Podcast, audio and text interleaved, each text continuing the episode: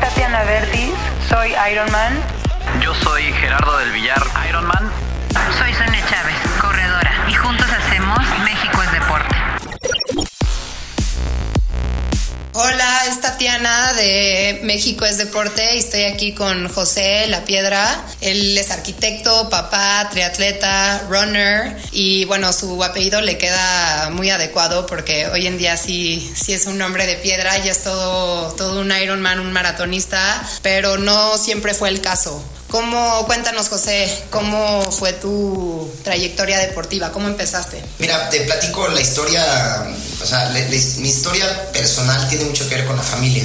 Todos mis, mis primos, principalmente un primo, eh, Santiago Pacheco, eh, ha estado toda la vida ligado con, la, con el deporte desde muy chavo, era, fue atleta de alto rendimiento en natación y después se fue metiendo al, triatlón y hace como 10 años, o como 8 años, eh, armó un equipo de, de triatlón con sus cuates en ese entonces, en el cual entrenaban todos mis primos, eh, Santiago y otros amigos.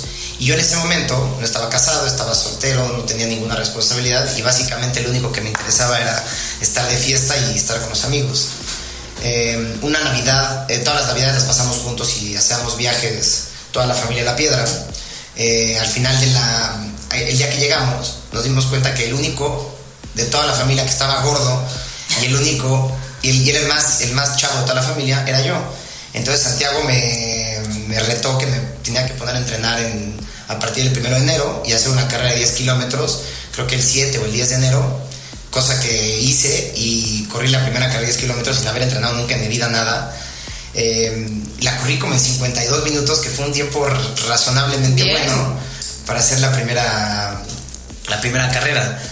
Eh, y de ahí eh, ya no tuve, ya me salí completamente de, durante un muy buen rato de, de echar fiesta y me puse a entrenar y empecé a conocer todo el mundo del running y del triatlón, que hoy en día me complementa muchísimo grandes partes de mi vida, ¿no? ¿Qué edad tenías cuando fue la carrera de 10K? Tenía 24 años. Ok. 24 años. 24 25 años exactamente. Nunca en mi vida había hecho nada de ejercicio. Había jugado fútbol en la secundaria, había jugado tenis de chiquito, me fui a algunos internados de tenis, pero nunca hice nada de deporte, ni cercanamente algo rendimiento, ni cercanamente algo, algún deporte como profesional, ¿no? Nunca tuve esa disciplina desde muy chiquito de hacer eh, deporte. Mis papás me metieron a natación, y estuve en natación, me salía y me metía a karate, a mil cosas, y nunca tuve la disciplina de hacerlo.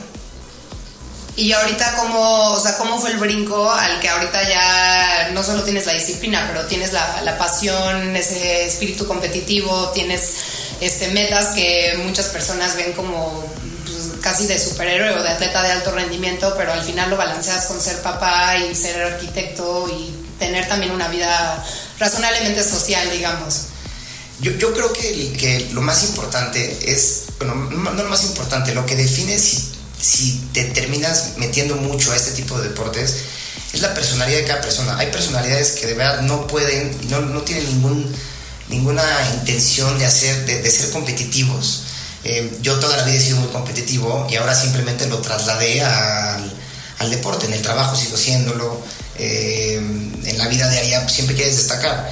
Eh, y ahora lo trasladé muchísimo al, al tema del deporte. Me encanta que mis amigos tengan buenos resultados, pero también me encanta ganarle a todos mis amigos, ¿no? Sí, claro. Y disfruto que mis amigos hagan muy buenos tiempos, pero también disfruto cuando yo hago mejores tiempos que ellos, ¿no? O sea, quien te diga lo contrario y, esté, y haga triatlones y, y largas distancias, es mentira. O sea, sí puedes disfrutar que un cuate haga un buen tiempo y clasifica a Kona, eh, pero también te gustaría hacerlo tú, ¿no? Por supuesto. Ahora dicen que eres como el promedio de las cinco personas que te rodean. En el momento que te volviste más clavado en el deporte, ¿cambió tu, o sea, tu grupo de amistades? O sea, de, de estar en la fiesta, en como que no, no en el ámbito deportivo. O sea, ahorita ya te llevas con gente muy distinta o... Qué bueno, nunca, nunca había escuchado eso. Eh, está muy chistoso hacer el promedio de las cinco personas con las que te llevas. Mira, yo, yo lo, que, lo que ha pasado eh, es que sí, durante mucho tiempo me, alejé de mis amigos eh, y empecé a hacer un nuevo grupo de amigos. Eh, y ahora tengo una tengo dos, dos vidas, o sea, tengo la, vida familiar con amistades eh, y la vida también del deporte, de, repente es un poco complicado mezclarlas, pero, pero sí, o sea, la, la, gente con la que hoy convivo, muchas veces, y es una, una plática que, que, tengo muchísimo con los, con, la, con los amigos con los que entreno, estamos viendo tiempos de cómo queremos hacer la natación, cómo queremos hacer la carrera en una competencia, y de repente por a ver y dices, oye, ¿ya te diste cuenta que hoy, un domingo, salimos a entrenar eh, un domingo casual y corrimos 28 kilómetros, cuando hay gente que toda su vida se prepara para hacer un medio maratón, ¿no? Claro. Entonces sí, de repente, no, no, no, no sé si el promedio de la, o sea, el promedio de las cinco personas con las que te, me rodeo, pero lo que sí es que me he dado cuenta que con la gente con la que me rodeo, en el, enfocándome en el tema deportivo, eh, sí de repente ha hecho que mis, mis parámetros cambien muchísimo y que, la, y que las, las expectativas que tenga eh, sean, cambien, eh, deportivas cambian muchísimo, ¿no? Yo siempre he visto Kona como algo completamente lejano, ¿no? Eh, por, y, y, probablemente en, en, la edad en la que estoy lo, lo, siempre lo he visto muy complicado eh, y últimamente he, he, estado proponiéndomelo, sé que no se va a poder ahorita, pero sí en eh, hacer un plan completo de uno o dos años y sí tirarle a poder calificar eh, para que sea una de mis metas en la vida. Eh, poder este, ir a con alguna vez calificando, o sea, no, claro. no por un legacy o por una cosa así, sino calificando. Para ti es algo muy fácil decirlo. No, pero, no, también, también, le cuesta a todo el mundo, ¿cómo crees? pero sí es una de las metas que tengo y esa es una meta que en este caso la tendría que plantear con mi esposa y con mis hijos eh, para, porque sí involucra muchísimo más entrenamiento y muchísima más disciplina, ¿no? Ahorita la vida como la tengo, estoy entrenando lo más que puedo, eh, tengo, las, tengo ciertas metas para la siguiente competencia que tengo eh, y estas metas las voy a, a, intentar cumplir o las voy a cumplir con el entrenamiento que estoy haciendo. No me pongo una meta más alta ahorita porque sé que no tengo el tiempo para, para hacerlo. Y no es que me cuente una historia y me esté sea, eh, diciendo que, que, que, no puedo mejorar porque no tengo tiempo, pero es el, el, tiempo que tengo ahorita destinado para hacer, para hacer ejercicio y para entrenar. Eh, me va a dar un resultado eh, que haciéndolo bien puedo tener un resultado que es el que tengo esperado. ¿no? Voy a hacer el, el, el Ironman de Arizona en seis semanas, siete semanas. Eh, y quiero hacer un tiempo muy cercano a las 10 horas, ¿no? O sea, hacer menos de 10 horas, 9 horas 59 minutos sería un súper buen tiempo. Estaría increíble. Este es un reto, si no se puede en esta competencia, será en alguna otra, pero sí tengo como meta a corto plazo eh, calificar a, al mundial. ¿Cuántas ¿no? horas estás entrenando ahorita a la semana? Estoy entrenando, te platico un poco como la, el volumen de entrenamiento. Ajá. Estoy entrenando mar, de martes a domingo. Los martes entreno dos, tres horas. Eh, los miércoles estoy entrando como tres horas. Jueves tres horas y el viernes como hora y media. Y los fines de semana, ahorita tenemos ya, ya tengo toda la carga de lo que queda estas, estas siete semanas y me tocan sábados de seis horas y domingos de tres horas más algo de natación. Ahora, dicen, dicen que los milagros no existen, ¿no? Que básicamente lo que, el trabajo que le pones es lo que puedes llegar a ver en tu, en tu mejor día, pero existe la posibilidad de que o sea, de que te sorprendas. Igual ibas por un rayándole al sub 10 y, y sacas un 9.30 o hasta abajo, o sea, como que sí hay muchísimos factores en, en Ironman. ¿Qué es, ¿Qué es el tiempo que se necesita en tu categoría para, para calificar? En, este, en Arizona, el año pasado, los, en, mi, en mi categoría es la categoría que más slots hay. Uh -huh. Y el año pasado en Arizona calificaron con 8.40, 8.42 y 8.48. ¿Sí? O sea, es una, o sea, está ahí bastante lejos. Eh, probablemente se pudiera buscar una competencia que tuviera menos, menos nivel, pero no es la intención. La intención es estar al nivel para poder calificar en cualquiera, ¿no? Sí, y prestarte a competir con los mejores para, para subir tu nivel. Exactamente.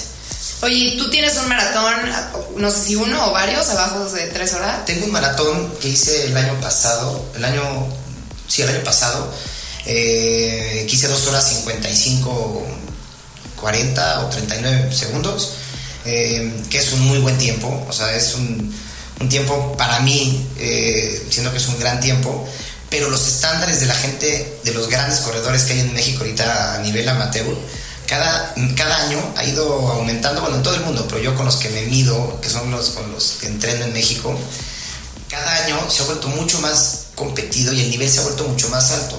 Hoy en día te puedo decir que un, que un maratón abajo de 2.50 es un maratón respetable, es un maratón muy bueno. Sí. Arriba de 2.50 ya es un maratón, ya eres parte del Del promedio el casi. promedio, casi. exactamente. Hoy, el año, este año para, para Boston 2020, mi categoría cortó, el cut se hizo en 2 horas 58. Wow. Un poquito arriba de 2 horas 58, en algunos segundos. Eso quiere decir que por cada año ha ido bajando como minuto y medio el cut. Entonces, eso quiere decir que en dos años, 2.55 ya no te va a dar el tiempo para calificarlo.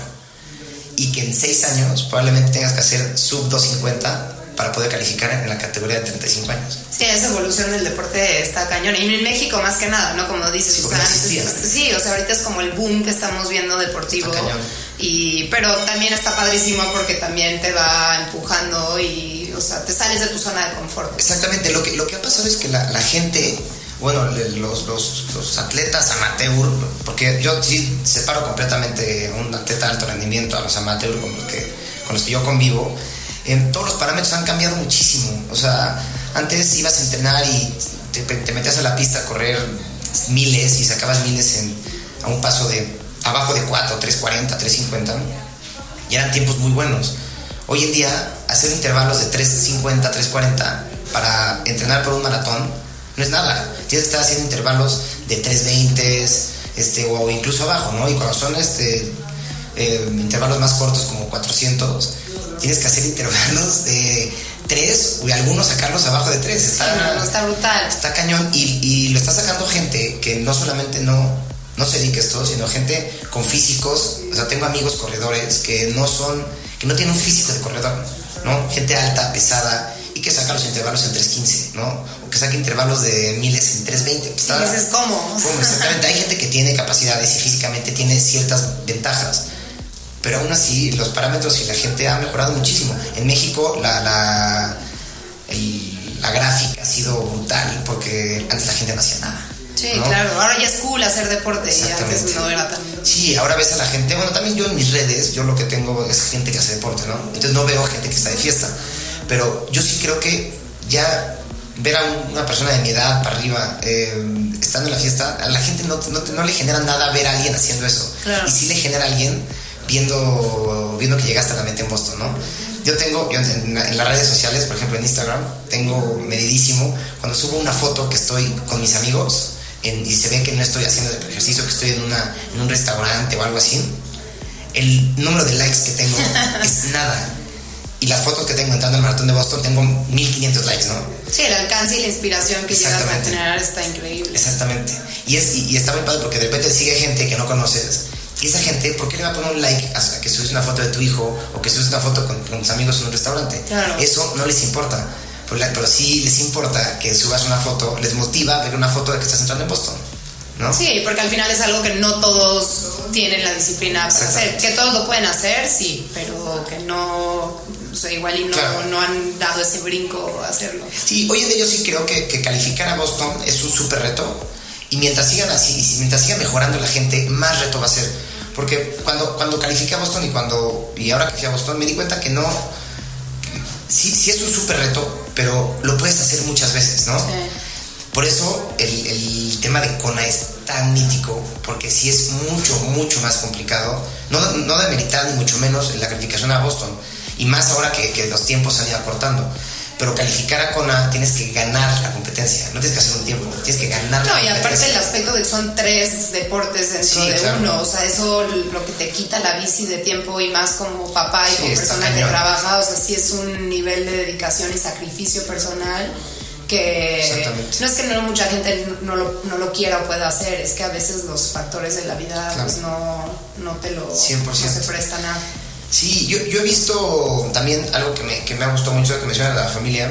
Mi hijo, desde que tiene, desde que empezó a hablar, todo lo que dice, o sea, la- ve las bicicletas y le fascinan, ve el Tour de France conmigo, o sea, le, le encanta estar ahí. Entonces, eso yo creo que eh, sí de repente tomado, o sea, me ido de vacaciones, o no de vacaciones, a competencias, que tal vez hubiera estado mejor ir con mi familia a algún lado. Eh, he logrado hacer el match, pero lo que, el beneficio de todo esto es que mi hijo todos los días me ve que llego a la casa eh, después de hacer ejercicio, ¿no? Y, y cuando me voy en la madrugada, tengo, ahora vivo, vivo muy cerca de un lugar donde puedo hacer bicicleta. Salgo de mi casa con la bicicleta y regreso a mi casa con la bicicleta. Entonces cuando regreso, él me ve que llego, que llego a la hora que, que él se despierta. Y cuando me ve llegar, se baja corriendo y me dice, papá, yo quiero andar en bicicleta. Entonces, guau. simplemente haber puesto esa semillita de que igual, igual de grande no lo hacen, pero ahorita ya ve que su papá está haciendo ejercicio y que, y que tiene una disciplina de alguna manera, ¿no? Entonces eso seguramente en el subconsciente le va a servir. Por supuesto, no, y les estás de- dejando un ejemplo de una persona que tiene la vida balanceada, que tiene esta disciplina, y al final sí te queda grabadísimo lo que hacen tus papás, y ah, como dices, aunque no llegue a andar en bici tal cual, puede llegar a nadar o hacer equitación, Sí, sí. O, o sea, lo que sea. ¿no? El, el generarle el sentido de, tener- de- de la disciplina, o sea, de, de tenerte que parar o, o ponerte una meta y cumplirla. Claro. ¿no? Yo, eh, estos últimos, este último año principalmente me ha costado muchísimo trabajo entrenar por temas principalmente familiares y, no- y, y por el tema que no quiero ir a entrenar porque prefiero estar con mis hijos, ¿no? Y con mi esposa. Entonces ha sido, ha sido una, una lucha interna muy complicada, pero me, pues, me puse ciertas metas en el año y todas las metas las he cumplido. Entonces, y eso es una cosa súper importante, porque eh, nunca, o sea, ponerte una meta de quiero hacer esta competencia y a los seis meses eh, no, o sea, eh, llega a la competencia y hacer un DNF por, porque no entrenaste bien, no, pues la acabas, te agarras te agarras los pantalones y terminas la, la competencia, ¿no? Pues este año eh, con el Iron Arizona voy a haber hecho dos medios Irons, el maratón, este, un full entonces son, son muchas competencias, generalmente hacía una o dos competencias al año. Sí, te ocupa todo el año de entrenamiento. ¿Y que después de Arizona hay medio off-season? No, voy a hacer off-season solamente diciembre y en enero tengo que meterme full, full time porque tenemos competencia en abril y es una competencia muy padre porque es en Oceanside, que es el 73 de Oceanside.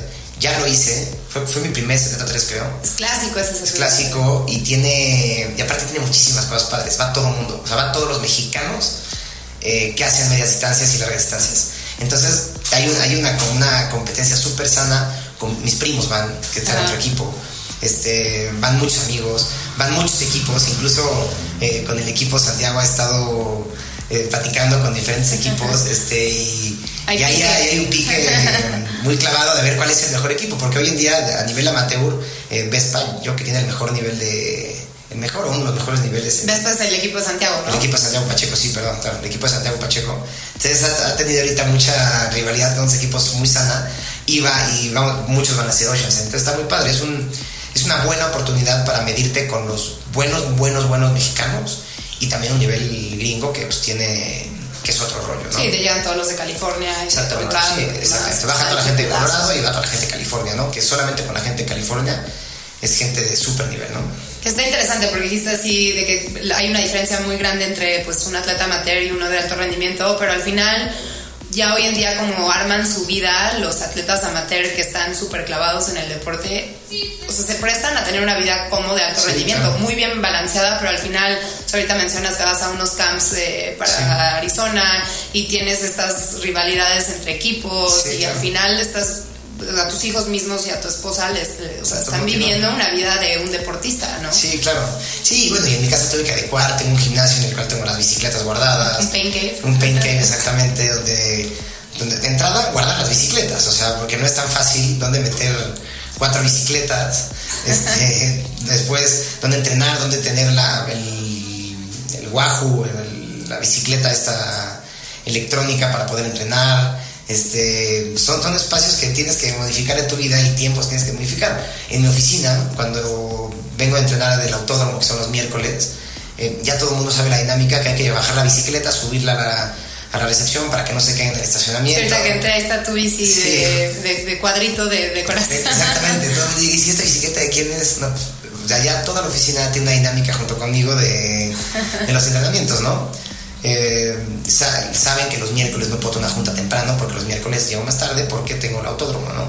Y es ahí, por más que quieras, pues no se puede llegarles. No, y es algo respetable y también pues inspiras al, al Exactamente. gente con el que trabajas. En, en- en la oficina el año pasado, no es cierto, este año, eh, a partir de febrero, eh, reté a toda la oficina. En mi oficina somos, son, son, somos- son 40 colaboradores. Ajá. Eh, reté a todos y a otras oficinas que tenemos asociadas para que hicieran su primera carrera de 10 kilómetros. Ole. Nadie de los que corrieron no creo que uno, ninguno de los demás había corrido nunca más de 5 kilómetros. ¿Y te odiaron o qué? Entonces, les hice un plan de entrenamiento, Santiago me ayudó a hacer un plan de entrenamiento. eh, lo, se, lo, se lo- lo estuve compartiendo con él y Mariana Godoy, que es mi nutrióloga, Ajá. le pedí que viniera a hacer una plática y que le diera seguimiento nutri- nutricional a todos. Ay, qué Y de padre. todos los que se inscribieron, al final corrimos la carrera como 20. Wow. Eh, gente que nunca en la vida había hecho nada. Fue un nos fuimos a entrenar un par de días juntos, nos veíamos en el sope, corríamos. Este, no, estuvo muy padre, la verdad. Y es un, un evento que lo voy a seguir haciendo durante todos los años. Y no, no, no lo puedes obligar a que la gente lo haga, pero sí ve la manera de que la gente sí se motive más y lo haga. No, y se corre la voz, seguro ya el año que entra vas a tener 40 y se va a ir dupli- duplicando. Sí, exacto, este- es, muy padre y al final tienes una carrera organizada por alguna empresa, deporte o alguna de estas, eh, porque es muy difícil hacer tú una carrera. Pero bueno, en un futuro podría ser, ahorita somos 20, pero igual el próximo año junto entre socios y amigos podemos hacer más. Claro, todas esas carreras corporativas que hoy en día se están organizando están increíbles. Exactamente. Oye, hablas de tu nutrióloga Mariana Godoy, que la conocemos bien, también es, es Sí. atleta Vespa. Eh, ¿Fue un- una, alguna carrera en específico en donde ahí te fue como cambiando ya que dijiste, voy a tomar esto más en serio? Porque tuviste un, una diferencia de peso, ¿no? O Sí. sea, ahorita como estás de super fit, hubo un momento en el que dijiste, cuando te retó Santiago a ese primer 10K, estabas, estabas gordito. Sí, ¿Cómo fue esa transformación? mira, te voy a platicar cuando, eh, cuando pasó esto con Santiago, que fue en 2011, eh, pesaba 85 kilos. Ajá. Nunca vi, nunca, estaba, nunca estuve como gordo, gordo, estaba muy panzón, pero pesaba 85 kilos y mido unos 75. Sí, el porcentaje de grasa no estaba Sí, no, no, saludable. claro. Y, me, me- y estuve muchos años, o sea, estuve los primeros dos o tres años, dos años así como midiendo y bajé, bajé automáticamente por hacer ejercicio, algo de peso. Y después me metí eh, a, a un régimen con, con Fer Benítez. Ajá. Y con Fer bajé muchísimo de peso y, es, y, y de ahí me mantuve a la fecha. Ahorita Mariana lo que ha hecho es que me ha, me ha compensado y me ha ayudado como a, a nivelar en las competencias y a mantenerme en peso, ¿no? Sí. Eh, entonces las dos han sido súper importantes. O sea, Fer ya no se dedica a esto, Ajá. fue muy importante y Mariana hoy en día es súper importante para mantenerme lo más que puedo. Tengo miles de cosas, de comidas en la, entre la- en- de la chamba durante la semana y en todas de repente te echan tequilita. Entonces es bien Sí, difícil. piden un postre, piden algo pesado que dices, uff, esto me... Exacto, es bien difícil como hacer la disciplina, pero hacer lo mejor posible para poder lograr las metas. Porque sí me he dado cuenta, ahorita estoy 3 kilos arriba de, de lo que debería estar y en porcentaje de grasa un poquito arriba del porcentaje de grasa y, me- y lo siento muchísimo en la carrera. Claro, la gravedad no perdona. muchísimo más pesado Sí. y aunque sean 3 kilos no, pues no es mucho y los bajo o sea, en dos semanas espero ya tener estar en el peso que necesitaba No, y vas a volar. Bueno, sentir que vuelas. claro, porque son, 3 kilos, agarra 3 kilos de lo que sea, agarra 3 kilos de arroz y tráelos en la mano. ¿no? Sí, sí, sí, muchísimo. brutal. Oye, pues qué padre. Un- Una última preguntita para, para ya no tomar tanto de tu tiempo. ¿Cómo, ¿Cómo ves tú el deporte en México? ¿Qué quisieras ver? O sea, porque obviamente los dos compartimos esta idea, ¿no? De que ha cambiado muchísimo, de que hoy en día ya es algo muy sociable este, hacer competencias, ya sea un 5K o un medio maratón o incluso hasta un Iron. ¿Qué, qué ves tú? ¿Qué, ¿Qué proyectas para el deporte en México? ¿Qué te gustaría ver? Te voy, te voy ahí sí voy a extender un poquito porque es un tema que he practicado muchísimo eh, con muchas personas y con muchos grupos de, de corredores y ahora lo platicamos en una, en una plática que tuvimos con la gente de, de Haz Deporte, que lo, lo más importante de- del tema del deporte en México es crear comunidades del deporte, que ya, ya existen ya empiezan a existir en México, pero sigue, sigue siendo muy verde, o sea, es padrísimo como de repente tienes amigos que, que o haces amigos con, con- en una competencia y cómo vas creando de repente una comunidad deportiva que eso lo único que hace es que fomente a la- al resto de la gente de que haga más ejercicio. O sea, tengo amigos que me decían, estás loco, ¿cómo vas a hacer eso? Y de esos amigos, este año hicieron los dos un Ironman. Sí. O sea, dos de mi, de mi grupo de amigos de toda la vida, eh, que, me, que toda la vida decían, no, estás loco, ¿cómo haces eso? Bueno, ya hicieron su primer Ironman y su primer Ironman hicieron mucho mejor tiempo que yo en mi primer, en mi primer Ironman. Este, uno de los dos eh, va a correr su primer maratón ahorita y el primer maratón está tirándole a hacer un tiempo para calificar a Boston. Sí, como que no sabes el deportista que traes adentro, ¿no? Hasta que lo raspas. Exactamente, y la manera de hacer eso y, poderlo como compartir con la gente es crear la comunidad con la gente. Y eso es súper importante. O sea, el gobierno puede hacer muchas cosas buenas, muchas cosas malas, y no me meto en eso, pero si nosotros hacemos comunidad, fomentas el deporte, ¿no? Y yo sí estoy convencido de que, de que si la gente te ve haciéndolo, y mientras más le platiques y, te vean emocionado con las cosas, pues la gente lo va a empezar a hacer, ¿no? no o sea, sí hay que, depende muchísimo de lo que el gobierno haga, pero también depende mucho de ti y de cómo tú con el resto de la gente fomentes el que siga haciendo. Yo quiero que sigan haciendo carreras como el fin de semana pasado, que cerraron la carretera de, Toluca Valle de Bravo para poder andar en bicicleta. Eso nunca en la vida ha pasado. Y eso pasa porque ahora... Porque hay movimiento. Claro, la comunidad creció tanto que llegó hasta un directivo de una de los que organizan esa carrera y el directivo consiguió que, que cerrara la carrera. Está padrísimo, ¿no? Y eso pues es algo que por eso en Estados Unidos pues, la gente la gente tiene tan buen nivel porque tiene muchas más facilidades para entrenar, ¿no? Aquí no por quejarte, simplemente hay que fomentarla nosotros, hay que buscarla nosotros.